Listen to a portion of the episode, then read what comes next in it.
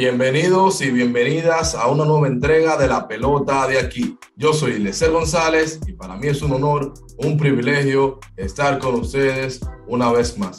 Señores, la temporada de invierno terminó de una forma su temporada regular espectacular. A mí en lo particular me gustó muchísimo lo que vi en esta temporada regular.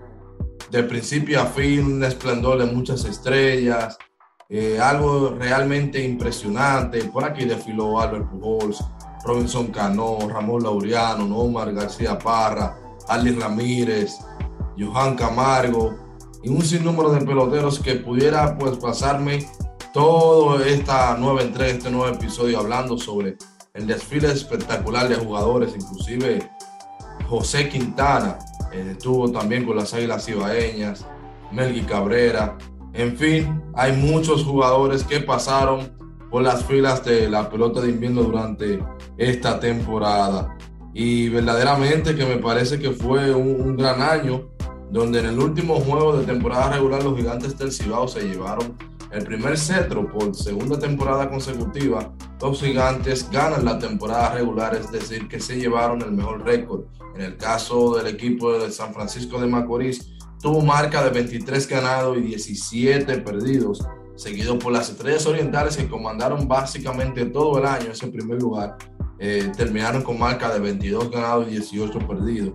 Seguido por Tigres del Licey, señores, que en este podcast, en el caso muy particular, Eliezer González lo dejó fuera al equipo de Tigres del Licey y clasificaron tercero con marca de 26 ganados y, y 19 perdidos un equipo que también daba en la clasificación y que fue el primer eliminado, fue el de los Toros del Este, que terminó en el sótano con 15 ganados, 25 perdidos. Y el play-in, que por este se ha hecho pues el video, se fue a disputar entre el equipo de las Águilas Ibaeñas con el de los Leones del Escogido, Águilas con marca de 20 y 20, señores, un, final de temporada paupérrimo para las Águilas Ibaeñas. Y en el caso del escogido, marca de 19 y 21. Este equipo se disputó el play-in por haber terminado pues con una ventaja eh, eh, no más de, de, más de, dos partidos, sino de un partido pues, de, desventaja o desventaja, depende del punto de vista de donde se vea. Y esto obliga el play-in, que es la modalidad en la que el Lidón ha tratado pues, de resolver el asunto, porque se redució para esta temporada 10 partidos entre este play-in que consiste básicamente en una miniserie donde el equipo que quedó con peor récord, en este caso el escogido, está obligado a ganar dos juegos para poder avanzar a la siguiente ronda. Y en el caso del equipo de las Águilas Ibaeñas, por tener un partido de, de ventaja sobre, sobre el equipo de los Leones del Escogido, pues tenía que iniciar esta temporada eh, este, ese, ese play-in, esa miniserie, solamente ganando el primer partido clasificado automático y el conjunto Escarlata quedaba fuera. En este caso, pues, en el día de hoy, domingo 19 de diciembre del 2021, los Leones ganaron ese primer encuentro, señores, y aseguraron, pues, el viaje hacia Santo Domingo, el estadio Quisqueya Juan Marichal, donde enfrentarán las Águilas Ibaeñas y ahora esto se pone que el que gana avanza y el que pierde se va para su casa. Va a ser bastante interesante lo que pasará. A mí en lo particular me encanta la modalidad de play-in, compensa, la ausencia de los partidos que por razones obvias se tuvo que reducir y le, le, agrega esa chispa, ese dinamismo, le agrega esa energía. Los equipos, de hecho, muchas personas quejándose y los equipos de, acordaron, estaban de acuerdo de que se hiciera de esta forma, así que aquí no hay sorpresa todo el mundo salió, que así lo vi, así se dijo aquí en la previa, iba a ser la mejor temporada. Todo el mundo salió a darlo el todo por el todo al inicio de este octubre, porque nadie quería enfrentarse a las circunstancias del play-in, donde por muerte súbita podía quedar fuera del round robin. Así que tenemos ya, ya tres puestos asegurados para el round robin todos contra todos, 18 partidos en ese todos contra todos. Y evidentemente del que resulte ganador entre Leones y Águilas, ya de ese partido ya definitivo, el decisivo, para ese último y cuarto pase de la pelota de invierno. Así que, bueno, señores, eh, vamos a pasar a la participación de los demás compañeros el día de hoy, quienes van a estar pues eh, aportando a este conversatorio. En este momento estoy acompañado de Carlos Moreta y Manuel Bobadilla y vamos a estar hablando sobre los favoritos, señores, para ganar los diversos premios de esta temporada. Como hemos dicho en la parte de introducción, en este momento nuestra liga está viviendo un play-in que para definir el último puesto de clasificación. Eh, respecto al play-in, me gustaría que, hablemos eh, rápidamente de los favoritos a los diferentes premios y yo, vamos a empezar con el dirigente del año. Y yo, sin argumentar mucho, voy a mencionar el mío. Para mí, de forma muy definitivamente, que lo será eh, José Offer. En la forma en que encuentra el equipo, a menos de que he sido un crítico total de ese movimiento. Pero el Licey se vio diferente jugando una pelota eh, aguerrida, mucho bato y corrido. No sé, eh, muchos le atribuyen que se empezaron a ver los frutos de lo que se había conseguido en la gerencia anterior. Lo que sí es que se ve más una identidad en ese equipo de Tigres del Licey tras su llegada. Y hay que reconocer que evidentemente, por las circunstancias en las que él toma el equipo y a dónde lo lleva, para mí es el dirigente del año. Y si me dan chance de hacer un segundo pick, tomaría a Luis Urueta, que por segundo año consecutivo logra el mejor récord de la pelota de invierno. Y creo que ya lo ha hecho varias veces en su carrera. Es bastante interesante porque Luis nunca ha ganado una final, si, mal no recuerdo, ha ido como a cuatro. Esta sería, eh, eh, si llega de llegar, sería su quinta final y nadie sabe qué pasará con el campeonato. Voy a pasar primero con Carlos, que me diga cuál es su dirigente del año y termino con Manuel esta parte. Bueno, indudablemente comparto la misma posición contigo, Eliezer. Yo me voy con José Offerman. O fue muy increíble cómo Licey logró superar en aquella primera parte de la temporada. José Olferman encontró el equipo de los Tigres del Licey con récord de tan solo cuatro victorias y ocho derrotas. Y para un torneo de tan solo 40 partidos, podríamos estar diciendo que ya era algo alarmante. Pero lo cierto fue que, que encaminó muy bien al equipo y lo llevó ¿no? a un tercer lugar en lo que fue la tabla de posiciones de la ronda regular. Para el segundo pick, eh, no me voy a ir con el primer lugar directamente, porque yo soy muy crítico y yo digo que muchas veces en el béisbol el que más gana no es el que lo hace mejor. Y yo para mi segundo candidato al premio, indudablemente a lo hecho por Offerman, yo tengo a Fernando Tatis. Sí. Eh, la razón muy evidente. Las estrellas orientales tan solo en un partido estuvieron jugando en el cuarto lugar o más abajo, que fue la tercera jornada de la temporada. Una temporada de 40 juegos y ellos en su tercer partido de la campaña fue que estuvieron en el cuarto lugar, pero luego de ahí no hubieron más, nunca una posición más baja que la tercera y terminaron la temporada con lo que fue el segundo puesto, por lo cual le doy eh, gran validez a lo hecho por Tatis, que logra, ¿no? De forma convincente lograr poner en camino a las estrellas orientales y tienes muchos retos que superar en adelante. Señor Manuel Bobadillas, ¿cuál sería su ganador y, un segundo pick? Porque se vale el segundo pick. Bueno, eh, yo me iría por eh, José Offerman. Yo creo que el equipo del Licea eh, desde que él tomó la dirección ha, mejorado, es decir, terminó como el primer equipo con el mejor picheo, tanto los, lanzadores como los televistas.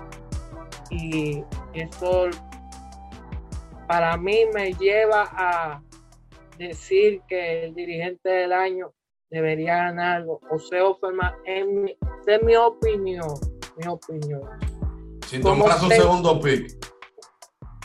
Segundo, yo me quedo con el igual que expresó el, colega Carlos, con Fernando Tati el segundo, Fernando Tati padre. ¿Por qué? Porque las estrellas orientales, si tú buscas, casi todo en los últimos tramos fue que bajó al tercero, al cuarto lugar, pero siempre se duraron casi toda la temporada en, arriba. Y por, por el picheo más que el bateo por el picheo, pero terminaron segundo en, en tanto la tabla de posiciones como en el tema del picheo. Y por eso yo, para mí, mi segundo pick sería el Fernando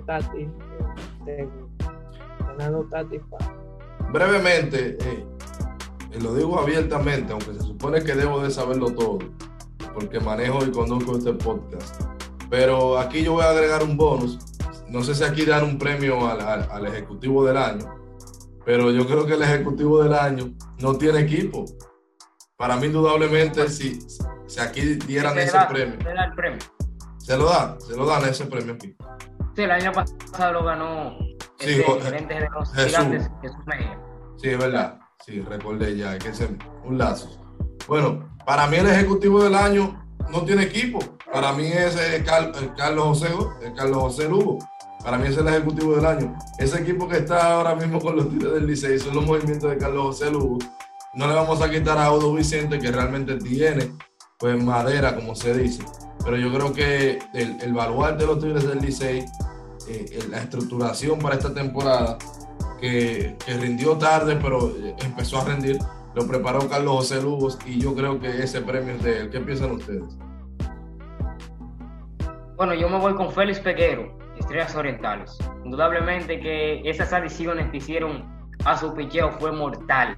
Traer de vuelta a Andy Otero, que vimos desde como refuerzo en los playoffs pasados, al igual que en toda la temporada pasada y los años que ha estado viniendo a las ligas, sin duda que ha sido un super lanzador y junto a eso trajo eh, grandes lanzadores más eh, extranjeros, al igual que la gran contratación que fue eh, San Martín, River San Martín, que pese a que no terminó la temporada, tuvo una actuación muy limitada, menos de 35 innings, pero que sin duda fue una adición de gran peso para las estrellas en todo el transcurso de la temporada. Él junto a otros lanzadores, hay uno de apellido Cutter por ahí, Cutter Crawford creo que se llama, eh, y otros más por ahí que, eh, que sin duda fue, fueron grandes adiciones para las estrellas y que sentaron ¿no?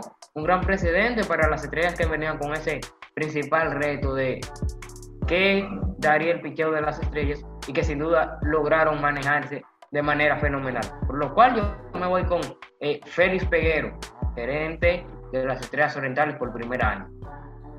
Dímelo, Manuel, ¿cuál sería tu, tu ejecutivo del año?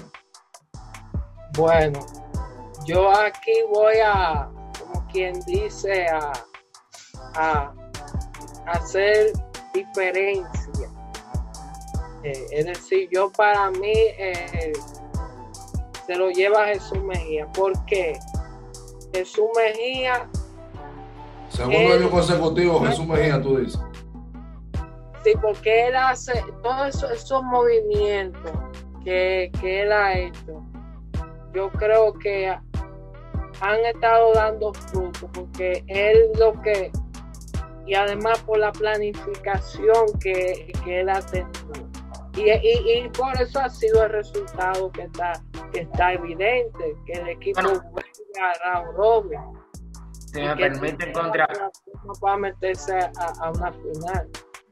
Si me permiten contra rebatir no lo que dice Manuel, yo a esa sección diría que Jesús Mejía sin duda que ha hecho no eh, un trabajo fenomenal a los gigantes del Cibao. Estamos hablando que su segundo año con los gigantes del Cibao como gerente y en su segundo año de forma seguida logra ganar lo que es la serie regular, pero yo creo que no fueron los mismos gigantes del año pasado. Yo vi unos gigantes en cierto modo muy temerosos y muy inconsistentes, principalmente porque siguen los mismos huecos ahí, o sea, los gigantes todavía siguen con los mismos problemas que tenían el año pasado. Dígase, cuando hablamos del picheo, eh, siguen latentes todavía, por la cual no creo que, no me apego mucho a lo hecho por Jesús, pero que sin duda ha sido uno de los principales eh, hombres de operaciones que hemos tenido en nuestra liga y que eh, los resultados son evidentes con un segundo campeonato, por decirlo así, de la serie regular. Excelente. Entonces vamos a pasar al novato del año y antes de que yo diga mi candidato, y pasarle de ustedes. aquí me baso un comentario de Osvaldo Rodríguez Zuncar. Dice, dice Emilio Guerrero, del pelotero de la, de la semana, que Edwin Uceta califica para el novato del año. Está en su segunda temporada de invierno, pero no tiró más de 25 entradas la temporada pasada. Contando a Uceta, que va a sacar votos para el lanzador del año. De hecho, Uceta, que ganó varias veces el lanzador de la semana durante la temporada, va a sacar eh, votos para el, para el lanzador del año. Para muchos pudiera inclusive ganarlo. Yo tengo otro candidato, pero no hemos entrado al lanzador del año. Uceta entra a la competencia del novato del año. A mí en principio me gustaba Rodolfo Castro, que terminó líder de OVP eh, de esta temporada, el de los Toros del Este. Pero entrando Uceta a la conversación, yo no le quito el premio. De hecho, Roosevelt Comarazami, para mí el mejor cronista deportivo, periodista deportivo de la historia de la República Dominicana, dice que también eh, será el novato del año Edwin Uceta. ¿Qué piensa Manuel y luego qué piensa Carlos? Bueno, eh, sin duda para mí eh, Edwin Uceta se proyecta un claro para mí yo si yo votara yo votara por Edwin Uceta ¿por qué? Porque Uceta eh, en, la, en esta temporada, eh, por ejemplo, en 32 entradas, eh, nada más, por ejemplo, la oposición le batió 138, una efectividad de 2.25, un whip de 0.63, el picheo independiente de 2. Haciendo ahí reforzando lo que dice Manuel, su whip de 0.63 eh, ha sido el mejor para una serie regular en la historia de Lidón. Claro, con excepciones evidentes, como por ejemplo que el récord anterior lo había hecho en una temporada de más partidos. Pero sin duda que no le quita peso a lo hecho también por Uceta, que frente a los lideratos en la historia de Lidón, su whip es el más bajo en la historia de una serie regular. Entonces tú, ahí mismo, Carlos, ¿También es tu candidato al novato del año? Sí, yo tengo sin duda a Edwin Z. Eh, mi segundo pick es también otro lanzador, creo que es Brian Abreu de los Toros del Este. Y en tercer lugar tengo a Rodolfo Castro. La temporada de Rodolfo Castro vale también destacar, estamos hablando que fue el líder de OPS de la liga y que además fue el líder en carreras ponderadas creadas plus, dígase las We Are Plus, y eh, es un Zeta, como bien decía Manuel, y pasando de ahí a Brian Abreu, que tuvo siete aperturas, tres de ellas de calidad. Eh, tuvo una efectividad brillante, 2.77 y un whip de 1.31. Ese sin duda que es mi segundo candidato, Edwin Zeta, Abreu y Rodolfo Castro. Bien, entonces vamos a pasar ya a lo que sería eh, el lanzador del año. Yo creo que hay un candidato latente para el lanzador del año, que estamos hablando de él, que puede ganar el novato del año. Y yo lo tengo, honestamente, lo tengo, lo tengo de segundo pick. Pero le voy a decir, le voy a ser sincero en esta parte.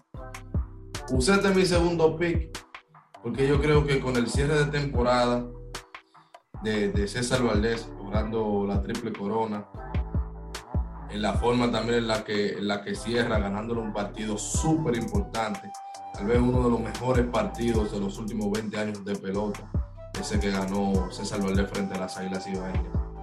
Como que creo que agregó un componente ahí, vamos a decir, de, un peso eh, circunstancial e histórico, eh, César Valdés, para, para llevarse el premio.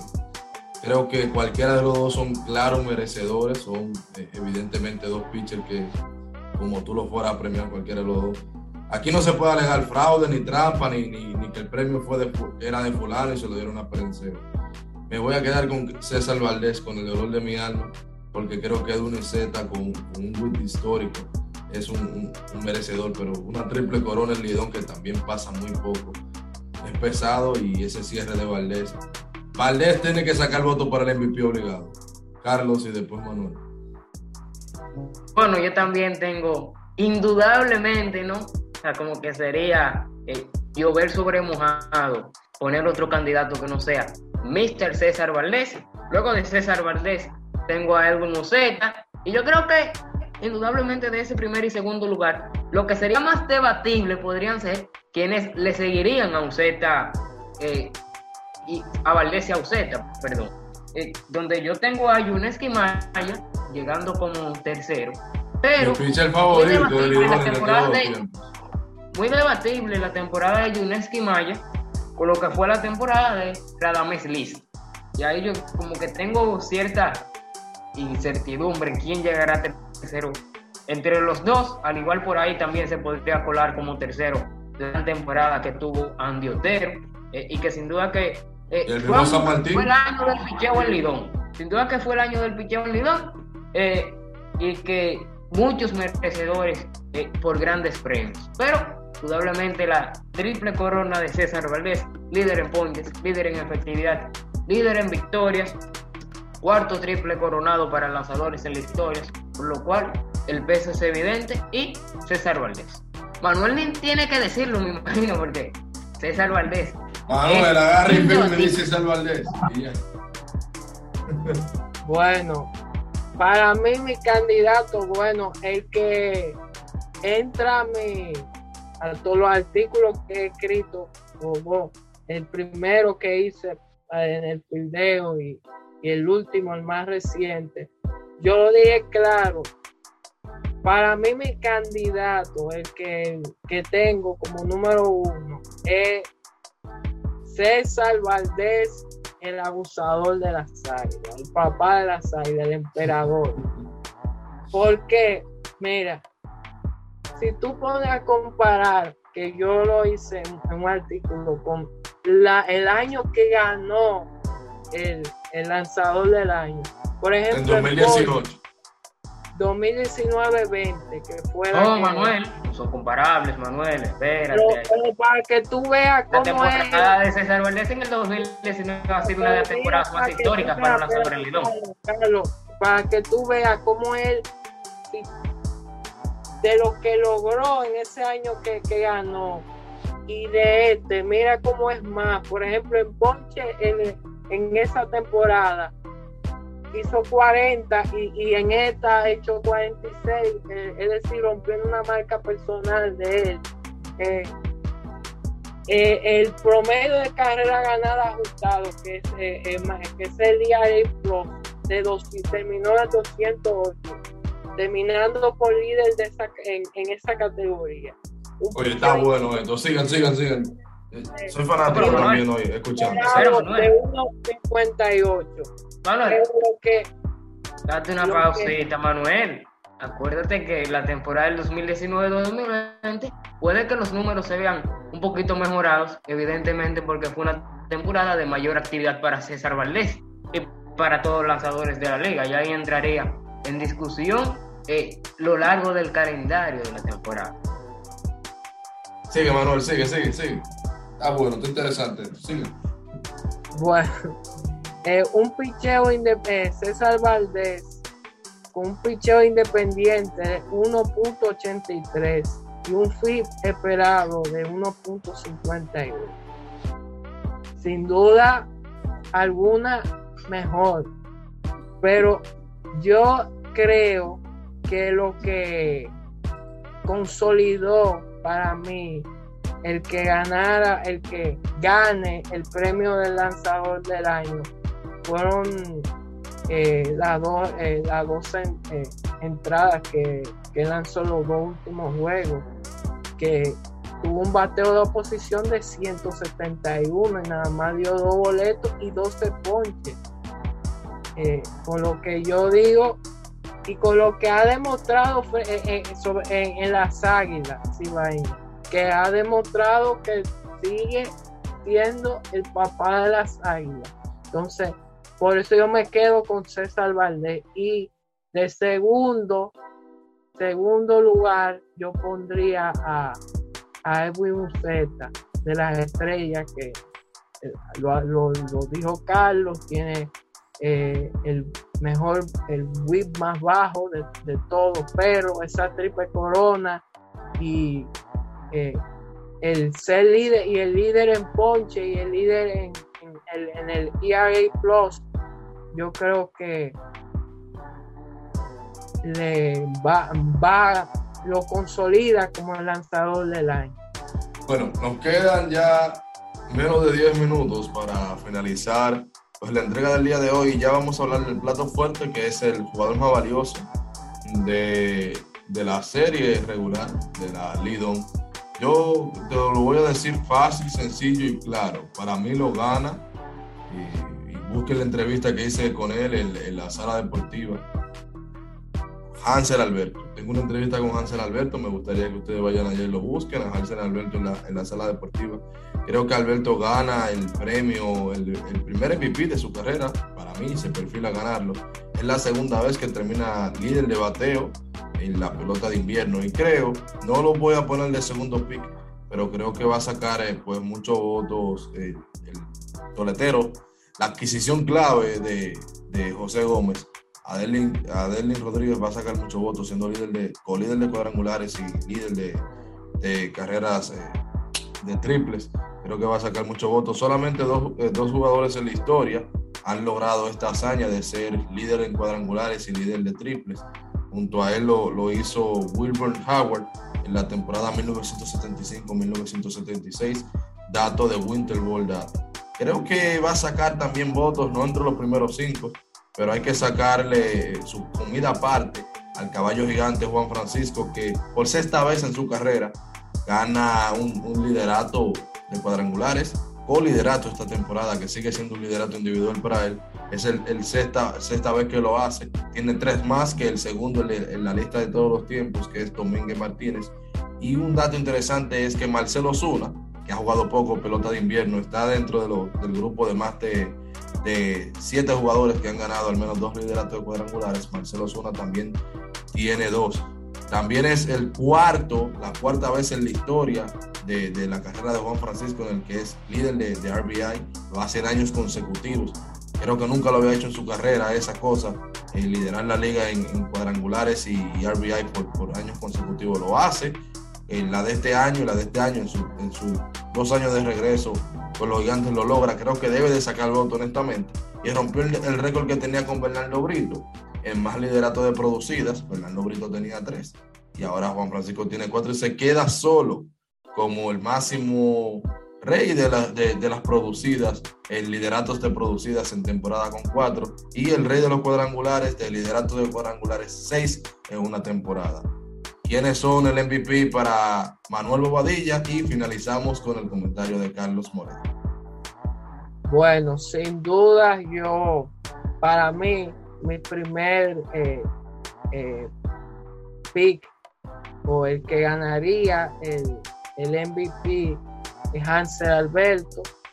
Yo creo que ese, bueno, título de bateo, además porque yo no se lo doy a Leody Tavera, yo lo tengo segundo, tercero, porque Leody, si tú lo buscas, eh, por ejemplo, que está disponible, por ejemplo, los, los buenos amigos de Winter Ball Data, si tú buscas, ha ido de octubre, de octubre a diciembre como ha descendido este promedio de bateo ha ido descendiendo la productividad, aunque al final, por ejemplo, en algunos renglones como el WAR eh, y, lo de el WRC más, eh, eh, es decir, que ha sido el jugador que más ha aportado y ayudado a la, a la causa de, lo, de la SAIDA, que eso es lo que mide.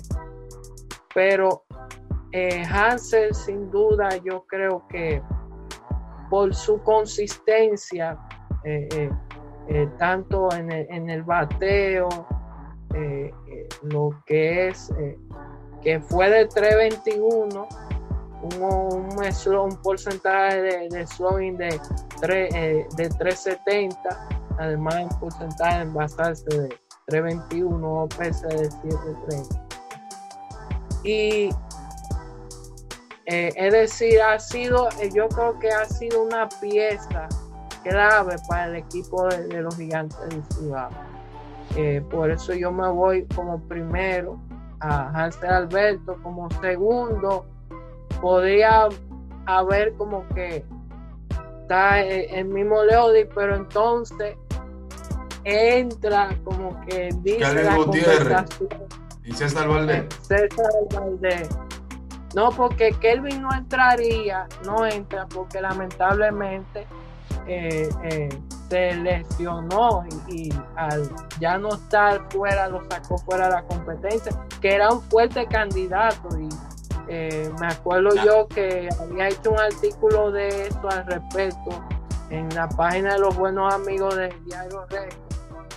Y, pero lamentablemente Manuel, tú mencionaste el nombre de César Valdés, pero nadie debe de sorprenderse. César sacando votos para, para primer lugar y terminando segundo en la votación. No, no sorprendería por, por lo que ha hecho en esta temporada.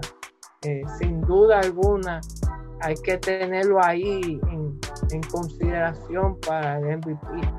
Aunque no gane, que no gane, pero que queda cerca ahí, entre los tres. Carlos Moreto. Bueno, Mariano Rivera, paga y vamos. Vamos a empezar. No voy a dejar a Hans Albert. No creo que ser, eh, obtener el liderato de promedio de bateo sea tan sustentable para una distinción como el jugador más valioso. No estamos como en la salsa en los años 1600. yo me voy con Leody Taveras de Águilas Ibaeñas. Jugó, yo creo que es lo que más peso le da.